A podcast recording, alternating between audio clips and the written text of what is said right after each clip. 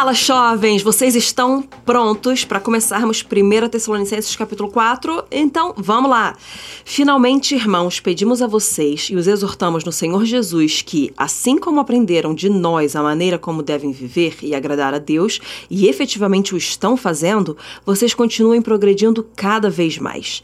Porque vocês sabem quantas instruções demos a vocês da parte do Senhor Jesus, pois a vontade de Deus é a santificação de vocês, que se abstenham da imoralidade sexual que cada um que você, cada um de vocês saiba controlar o seu próprio corpo em santificação e honra, não com desejos imorais como gentios que não conhecem a Deus, e que nesta matéria ninguém ofenda nem defraude seu irmão, porque contra todas essas coisas, como antes já avisamos e testificamos, o Senhor é o vingador. Pois Deus não nos chamou para a impureza, e sim para a santificação. Portanto, quem rejeita essas coisas não rejeita uma pessoa, mas rejeita Deus, que também dá o seu Espírito Santo a vocês. Quanto ao amor fraternal, não há necessidade que eu lhes escreva, porque vocês mesmos foram instruídos por Deus a amar uns aos outros. E na verdade, vocês já estão fazendo isso em relação a todos os irmãos em toda a Macedônia.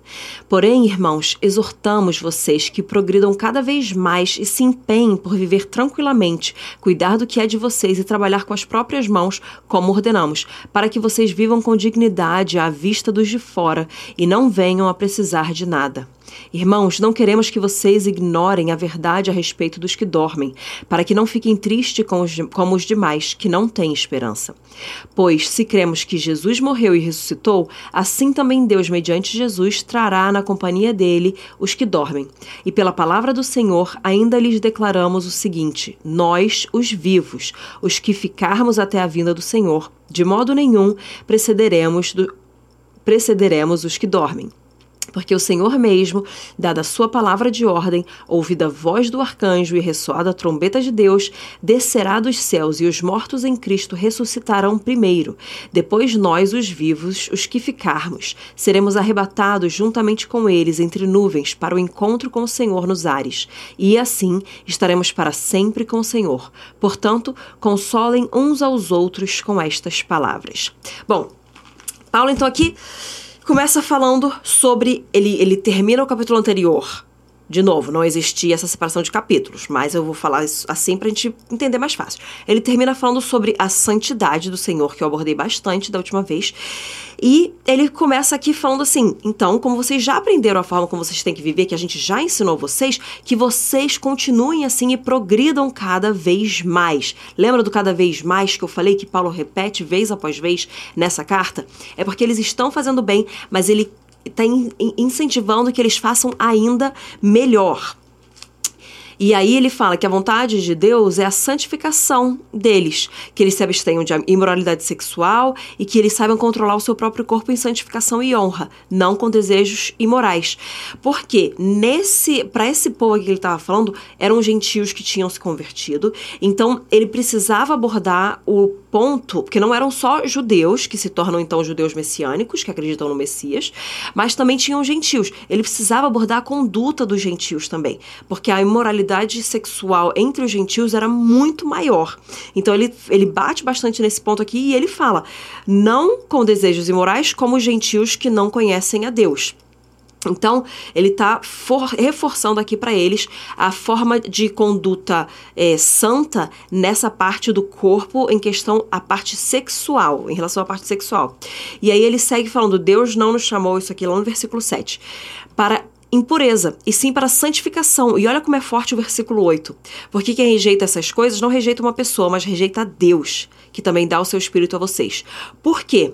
Porque ele está falando sobre santidade e pureza no seu corpo. E o Espírito Santo que é dado a nós, ele é dado para habitar no nosso corpo. Então nós somos templo do Santo Espírito de Deus. Se nós então rejeitamos essa instrução, em relação à pureza, em relação à santidade, ao controle, domínio próprio no seu corpo, nós rejeitamos, portanto, a Deus. Porque se nós rejeitamos a santidade corpórea, tá? Então, nessa questão do nosso corpo, que é o templo do Espírito Santo, nós estamos rejeitando ao próprio Espírito, porque ele não pode habitar onde não há santidade, ele não pode habitar onde não há a obra da santificação, ele não pode habitar onde não há um compromisso com essa conduta santa.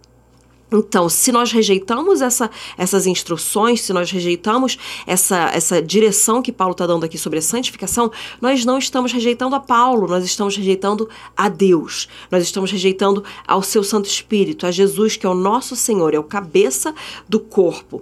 Então, ele é o cabeça da igreja e o cabeça também do nosso corpo, tá? Pensa aqui, mas eu vou falar disso aqui um pouquinho mais mais para frente, no próximo capítulo. Prestem atenção, hein? Fiquem atentos aos próximos capítulos. um, e aí ele vai e segue lá no versículo 10, no finzinho do 10, para que eles progridam cada vez mais. Mais uma vez, ele reforça que eles estão indo bem, mas que, eles, que ele quer que eles progridam e e cresçam cada vez mais e se empenhem por viver tranquilamente, ou seja, buscar a paz, o amor fraternal, que ele fala que eles, o amor fraternal não é uma coisa de invenção de Paulo, é uma coisa que o Senhor já instruiu e que o povo de Tessalonicenses, os Tessalonicenses estavam fazendo bem. Mas ele fala, façam ainda mais. E isso, esse amor ao próximo, esse amor fraternal vai fazer com que eles vivam em tranquilidade uns com os outros e para que vivam com dignidade também. Eles têm que se dedicar no trabalho, se dedicar, se aplicar nessa vida, entre aspas, profissional, que hoje a gente chama de profissional, naquela época não se chamava assim, né? Mas para que eles vivam com dignidade à vista dos de fora.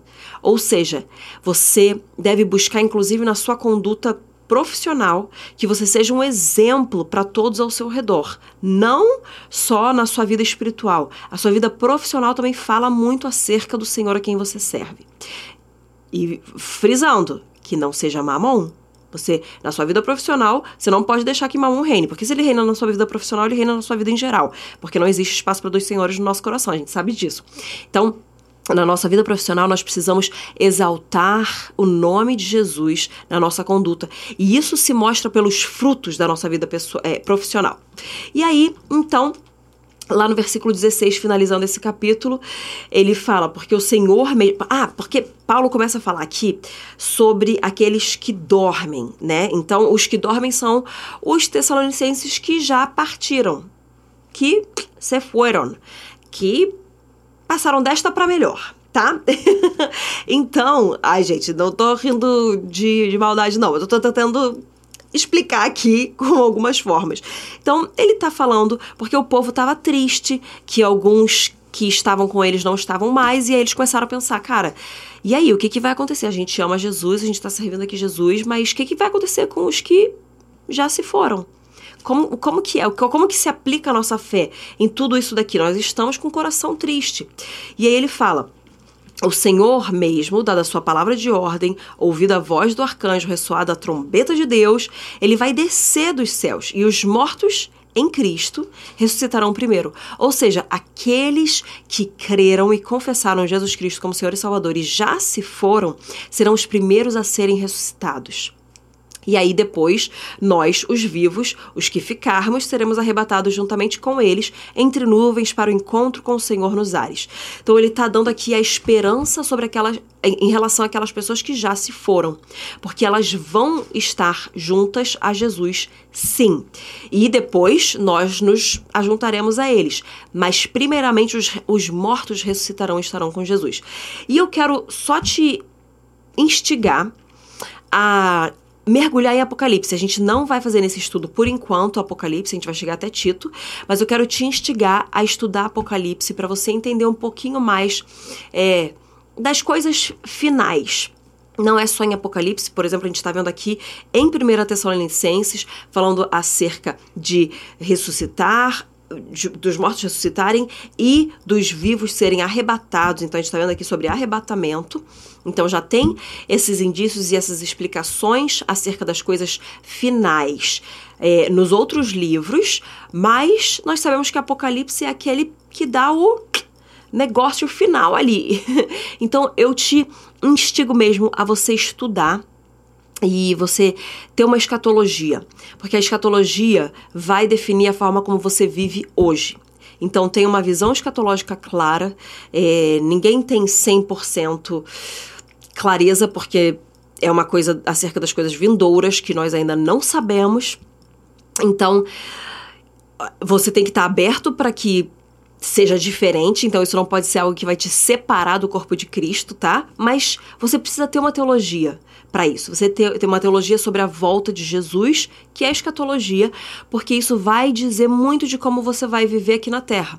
Porque, por exemplo, dependendo do que você acredita, você vai querer parar de fazer todas as coisas e simplesmente ficar orando para Jesus voltar. Mas se você acredita de uma forma diferente, que eu, eu não vou nem entrar aqui em detalhes, porque senão eu ia, eu ia puxar aqui um fio que não vai parar de ser puxado. Mas dependendo da, da outra forma, se você acreditar, você está preparando o caminho para a volta de Jesus. E você está se dedicando aqui em terra para fazer o melhor para que ele chegue para o melhor. Faz sentido? Então, estude, tenha sua teologia acerca das coisas vindouras, tenha sua escatologia aí alinhada e estude bastante isso para você ter uma posição para você saber como você vai viver os seus dias aqui até que ele volte. Já falei bastante, Deus te abençoe, até o capítulo próximo, que é o quinto de 1 Tessalonicenses.